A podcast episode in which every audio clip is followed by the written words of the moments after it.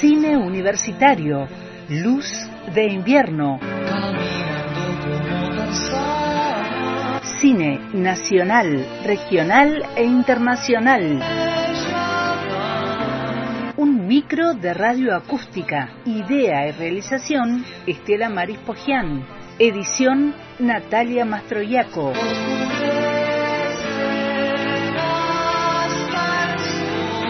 Una luz de cine en la tarde de radio acústica por antena libre.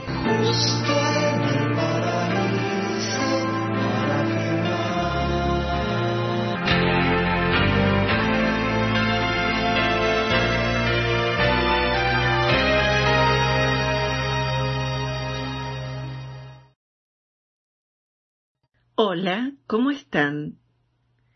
Hoy el convite de la representación de la radio en el cine llega desde la ciudad de San Juan. La especialista en radio, profesora Rosa Mercado, a quien solemos llamar con mucho cariño Rosita, nos llevará por una de las cinematografías más sorprendentes, donde el humor, la comedia, el drama y el amor tuvieron y tienen su centro narrativo. Se trata de la radio en el cine británico a través de una película, El discurso del rey. Rosita enseñó radio en la carrera de comunicación social de la Universidad Nacional de San Juan. Allí mismo dirigió la radio universitaria, una de las pocas junto con Antena Libre que tiene relación directa con la carrera de comunicación social.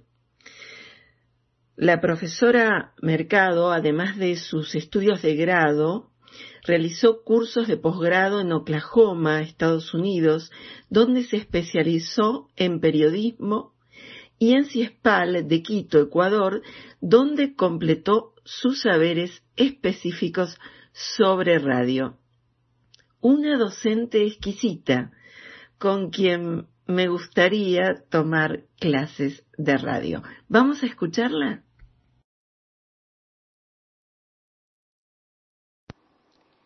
Este año, 2020, en Argentina, celebramos los 100 años de la radio y en el mundo se han conmemorado los 75 años de la finalización de la Segunda Guerra Mundial.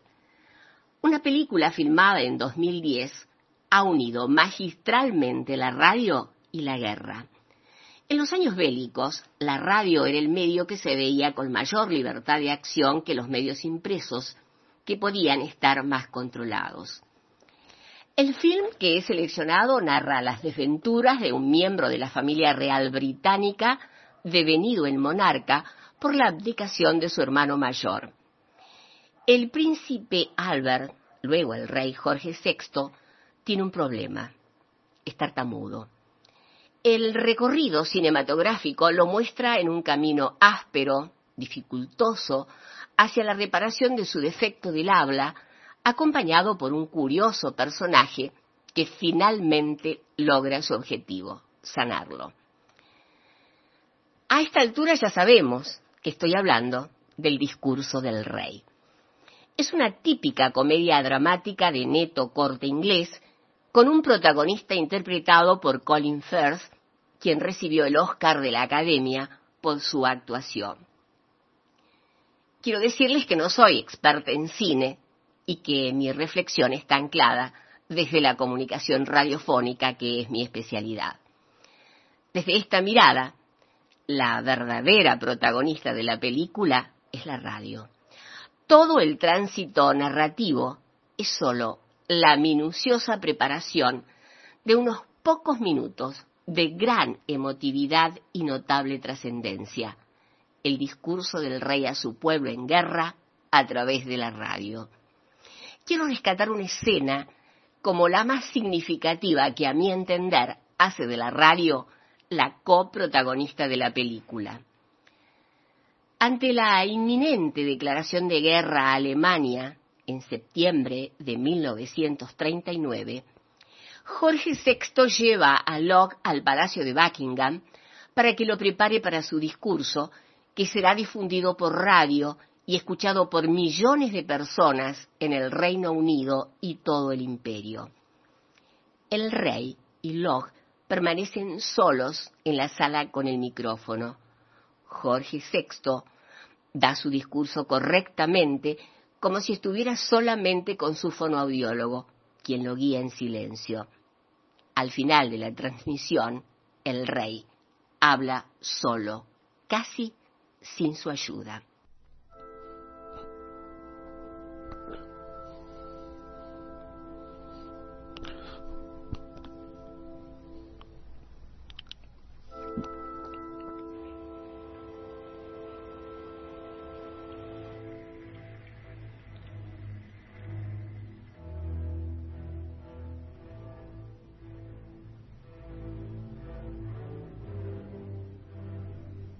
En este grave momento,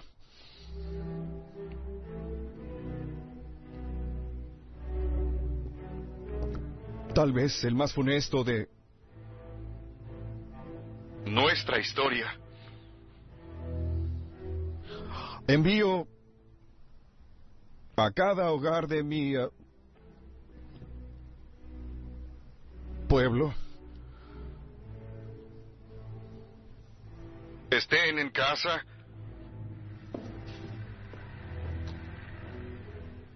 O en el exterior.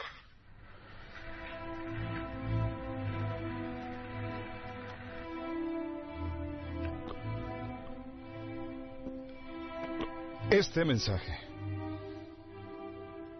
dicho con el mismo profundo sentimiento por cada uno de ustedes, como si me hubiera sido posible cruzar sus umbrales y hablarles en persona. Por segunda vez en la vida de la mayoría de nosotros, estamos ahí. Carajo, carajo. En guerra.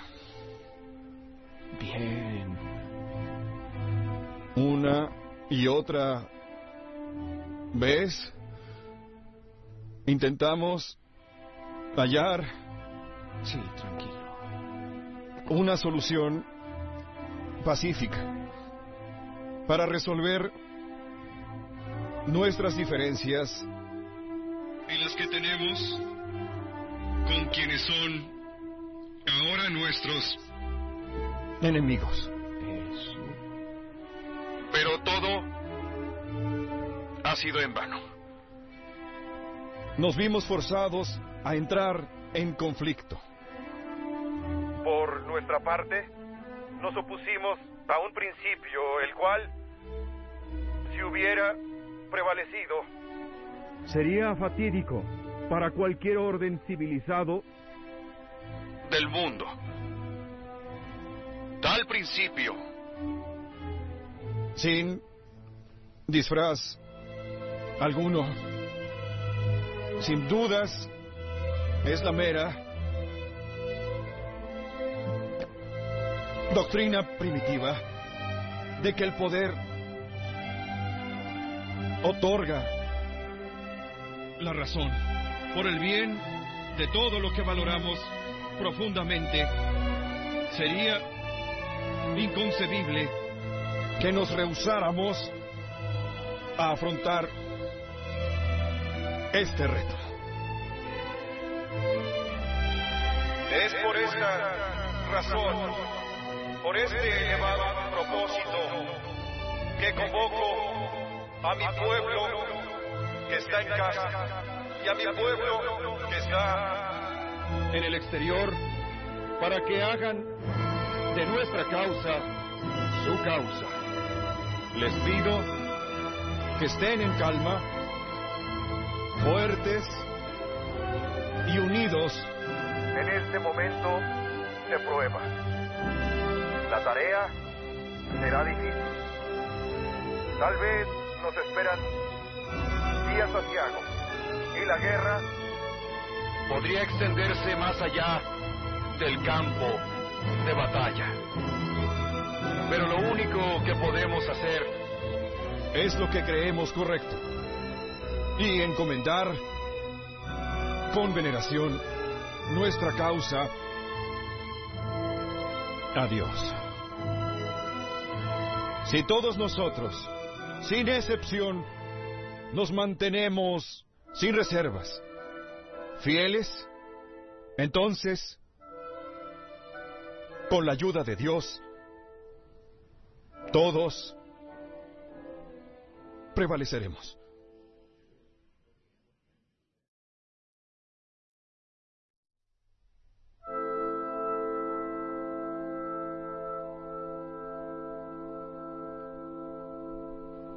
En realidad, la radio fue tan importante durante la contienda bélica como lo ha sido en la paz en todos estos años.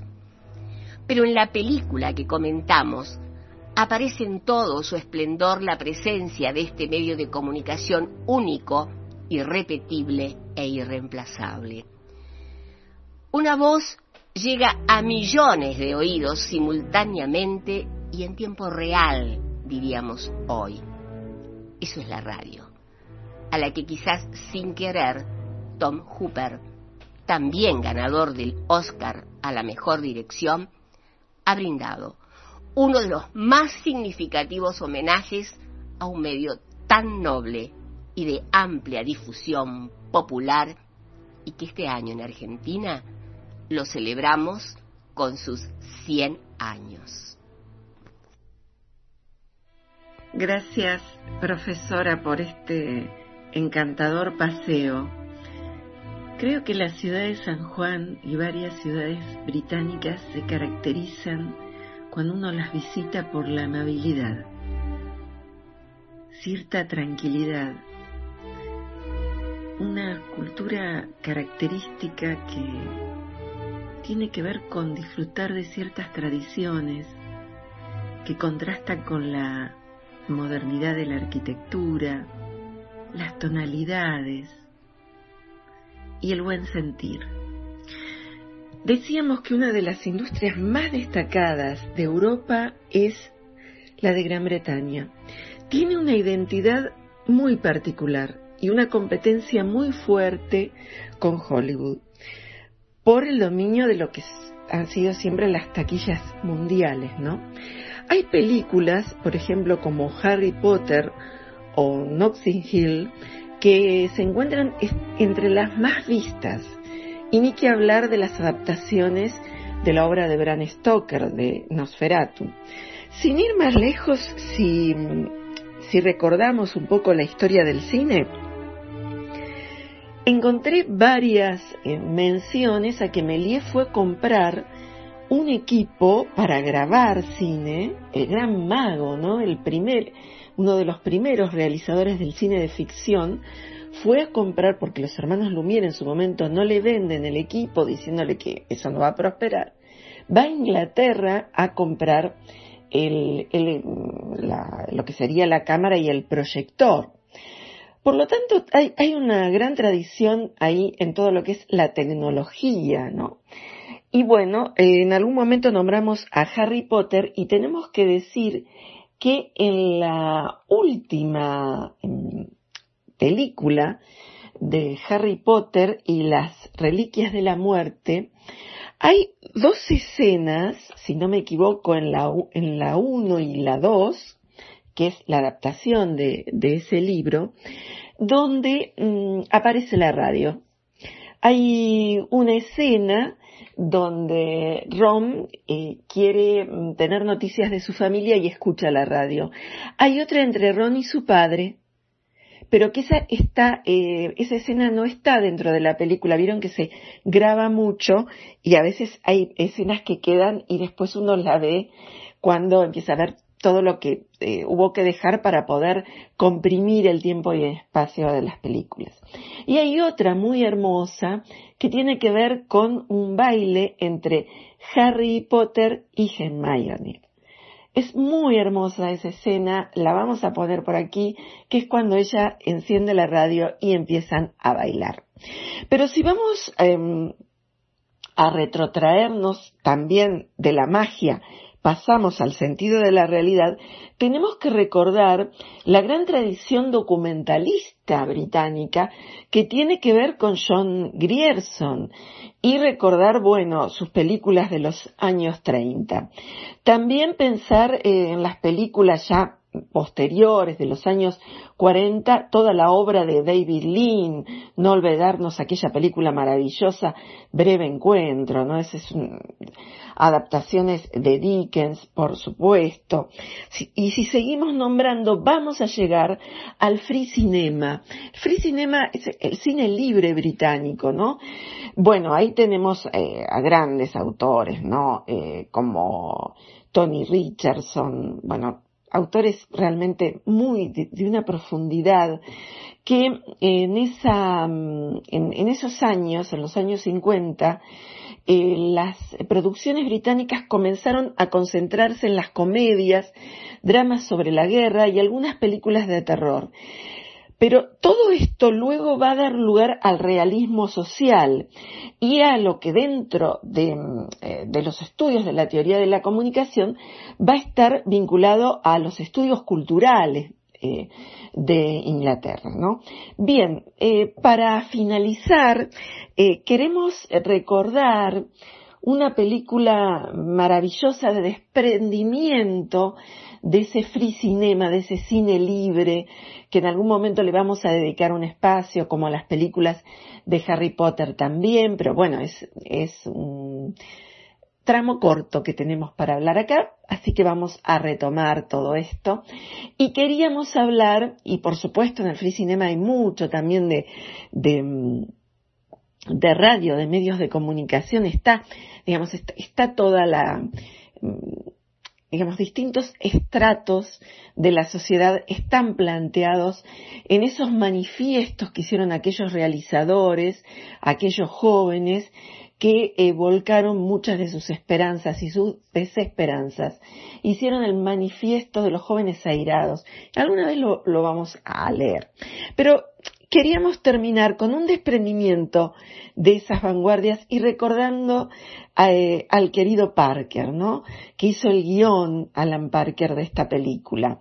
Eh, en la película Melody, que es la historia, por supuesto, de Melody, de Tracy Hyde y de Daniel de Mark Lester, que están eh, muy seguros y deseosos de casarse, pero son adolescentes y nadie va a querer comprender esa historia. Sus padres y los maestros se mm, lo ven esto como ridículo y acá aparece la, amistad de eh, Swam, que es Jack Will y que no quiere perder eh, a, su amigo eh, por esa chica de la que se enamora. Bueno, es una historia maravillosa. Después eh, eh, va a tener una actitud preciosa para unir a esta pareja y la música, la música eh, es inolvidable. Hay una canción con la que queremos eh, finalizar que es una canción muy especial. Por la mañana, cuando la luna está en reposo, me encontrarás en el momento en que amo a lo mejor ver arcoíris jugar a la luz del sol, piscinas de agua helada de la noche fría, por la mañana, es la mañana de mi vida.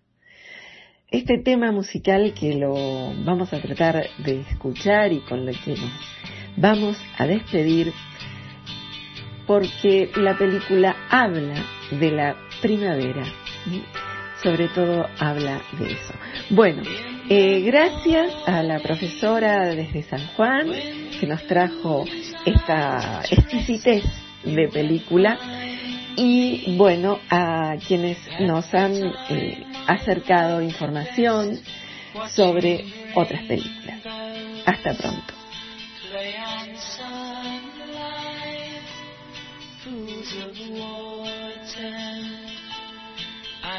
From cold nights in the morning.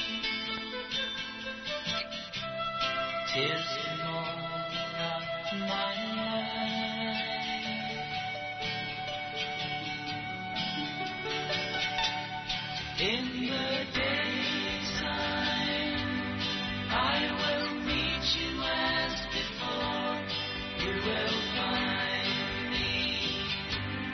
waiting by the ocean floor, building castles in the shifting.